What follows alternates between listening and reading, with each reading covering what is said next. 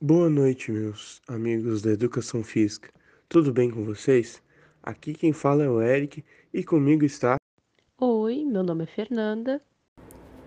Oi, meu nome é Gisele. Juntos formamos os Amigos da Educação Física para trazer muita informação e conhecimento para você que nos escuta agora através desse podcast. E com o nosso primeiro episódio, iremos trazer um assunto muito importante que aflige um público muito querido no momento em que vivemos: a saúde emocional do idoso na pandemia. E para dar início, iremos explicar um pouco sobre essa idade com nossa amiga e formanda Gisele. Pois bem, Eric, é, sabe-se que a fase da terceira idade sofre inúmeras transformações e algumas delas podem trazer solidão, levando a quadros de depressão. A pandemia do coronavírus ela pode acabar intensificando esse fator. É necessário enfatizar a importância de preservar a saúde de quem amamos, afinal, eles estão isolados como medida de proteção pela alta vulnerabilidade de adquirir o vírus, eles perderam o convívio social, então se faz necessário um olhar familiar com suporte e carinho. O idoso muitas vezes ele acaba sendo negligenciado, abandonado pelas suas famílias. Ausências essas que elas são sentidas, né, de diversas formas, são carregadas de insegurança, solidão e medos. E quem não tem medo do abandono, da rejeição? Nós sabemos que alguns familiares devem manter a rotina de trabalho, inclusive pelo sustento e suporte familiar, mas este não é um motivo que justifique o abandono. Uh, devemos ser empáticos, né, ao lidar com o idoso. Uma conversa franca é a melhor opção e a nossa amiga Fernanda irá nos auxiliar em como ajudar os nossos idosos a não passar por esses momentos. Então, Gi, provendo atividades em conjunto, é necessário criar essas interações, como exercitarem-se prepararem as refeições, momentos de leitura, jogos de tabuleiros e cartas, colocar uma boa música para dançar. Todas essas ações promovem o bem-estar e ajudam a manter a saúde e a qualidade de vida. Ver notícias pode ser um fator que estimule a ansiedade. É preciso ter conhecimento na hora de escolher os canais. Eles devem ser de confiança. Essa ansiedade pode ser existente e impulsionada podendo ocasionar distúrbios alimentares e de sono. Perder o controle sobre a comida pode gerar insatisfações. Bom, como vivemos na era dos fast foods, comidas gordurosas e açucaradas à nossa disposição liberam um prazer imediato, trazendo um alívio momentâneo, uma impulsão e a perda do nosso controle emocional. Por que, Eric, esses impulsos acontecem? Não é à toa que essas emoções acontecem, né, Fê? Elas são algo que nosso organismo capta.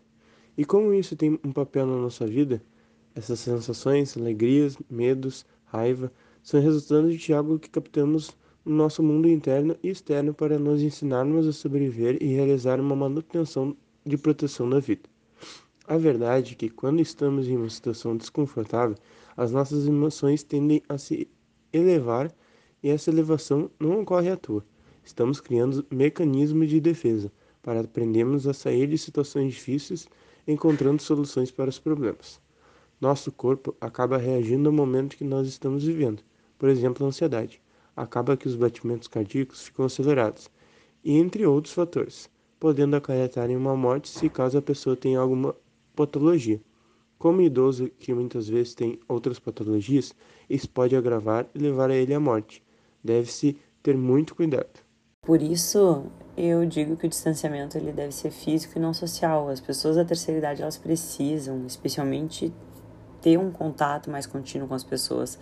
Eles carecem dessa interação social, mas neste momento não devem receber visita devido ao protocolo de segurança, né? São orientações da Organização Mundial de Saúde. Eles devem manter distância e usar máscara para não serem infectados. E hum, é comum encontrar pessoas idosas sozinhas, mesmo quando são rodeadas de parentes ou amigos, pois a solidão ela não se classifica apenas pela falta de pessoas ao redor, mas com sentimento de exclusão, falta de interação.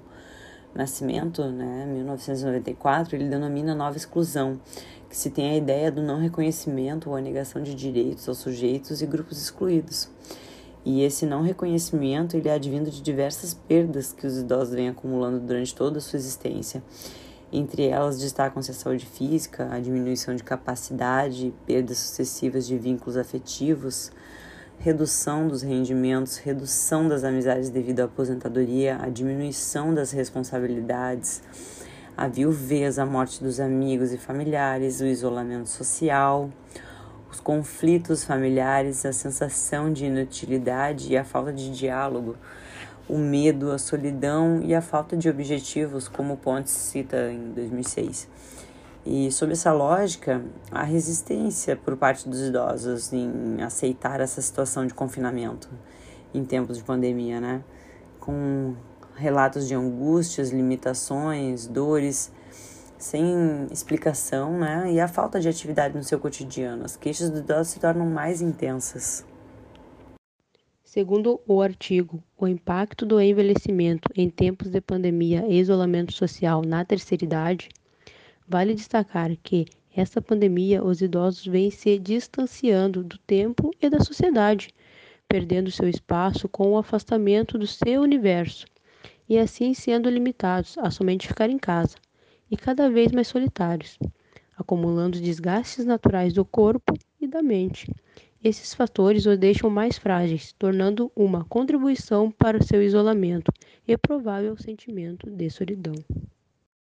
A terceira idade é uma experiência única para cada indivíduo, com dimensões simbólicas, sociais e culturais, principalmente em tempos de pandemia. O isolamento social tem como caráter de prevenção, mas também o mais importante é não se sentir abandonado e nem triste pela redução das visitas ou os contatos dos familiares e amigos. Ainda que os idosos integrem um grupo de risco, é preciso compreender que a velhice em seu processo apresenta inúmeras peculiaridades e que a rotina dos idosos precisa ser mantida, com adequações necessárias nesse momento, enfatizando principalmente para sua qualidade de vida física, social e psicológica. Portanto, é preciso pensar na sociedade envelhecida, não como vulnerável apesar da ameaça do Covid-19, mas também como ponto de partida para refletir sobre o papel dos mais novos na vida dos mais velhos deve-se considerar idoso como membro atuante dentro da sociedade, integrando o ambientes sociais, cuidando da sua saúde mental, respeitando suas vontades e seus desejos, permitindo que ele se expresse levando em consideração suas opiniões. Precisamos ter a noção de que o idoso necessita de carinho, precisa de atenção, mesmo que seja através de uma ligação, já que a gente não pode ir visitar eles. Então, a partir dessas informações, encerramos nosso podcast. Fiquem atentos para o próximo episódio. Um até breve e uma maravilhosa noite. Tchau, pessoal. Uma boa noite a todos. Tchau, pessoal. Obrigada.